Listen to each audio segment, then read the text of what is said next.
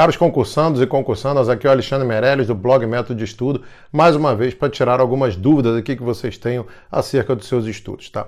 Uma pergunta bem comum que eu recebo é a seguinte: fala, pô, Alex, quando é que eu preciso trocar de edição? Pô, eu tô com a 16 edição do meu livro, agora tá, já está na 17, 18, preciso comprar nova? Não preciso? Então, vamos responder aqui rapidinho vocês. Se você toda hora que sair uma nova edição, você trocar de livro, meu amigo, além do teu bolso ficar zerado, você está ferrado. Você vai perder toda aquela familiaridade que você já tinha com o teu material de estudo, né? Você tem que ter aquele teu material de estimação, né? Pô, uma, um material ali que você está acostumado a rabiscar, que já tem suas anotações, já está tudo de amarelo, anotado de lápis, já está cheio de setinha para tudo que é lado. Você perde aquilo, você pega um material novo. Ah, então eu estou com meu livro aqui velhaco. Quando que eu não vou ficar, vou estudar com ele cinco anos, não vou trocar nunca? Não é bem assim. Quando que você precisa pegar uma nova edição de um livro?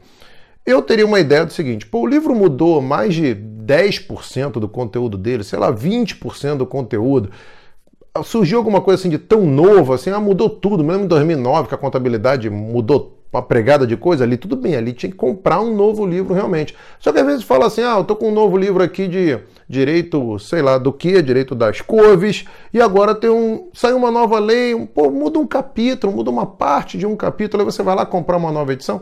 Não precisa. Como que você atualiza seu material? Primeiro, algumas editoras têm lá para você baixar um arquivo de atualização daquele material, mas muitas vezes você não tem acesso àquilo. O que, que você pode fazer? Quando tem alguma alteração substancial, realmente já saiu uma, um novo decreto, uma nova lei que muda algum assunto, geralmente né, você vê professores das, dessas disciplinas fazendo, é, escrevendo artigos, fazendo algum vídeo no, no Face, no YouTube, nos sites dos professores, de cursinhos, você já vai ter mais ou menos isso. Fique antenado, quando tiver alguma boa alteração, assista uma aula dessa, pegue algum artigo e baixe. E aí você vai ter aquele teu material antigo, que quando você for estudar, você vai falar, opa, isso aqui foi alterado. Ou então você pega lá o teu, um artigo novo lá que tenha sido alguma alteração, algum vídeo, vai lá no teu próprio material de estudo, lá o teu veaco de guerra lá, e rabisca, cola um papel em cima, põe ali uma anotação. E assim, aquele rabiscado que você der no que era antigo e anotar o que é novo, meu amigo, você não vai esquecer isso vai memorizar até mais do que você ter um livrinho novo já escrito bonitinho como é agora. Você pode até confundir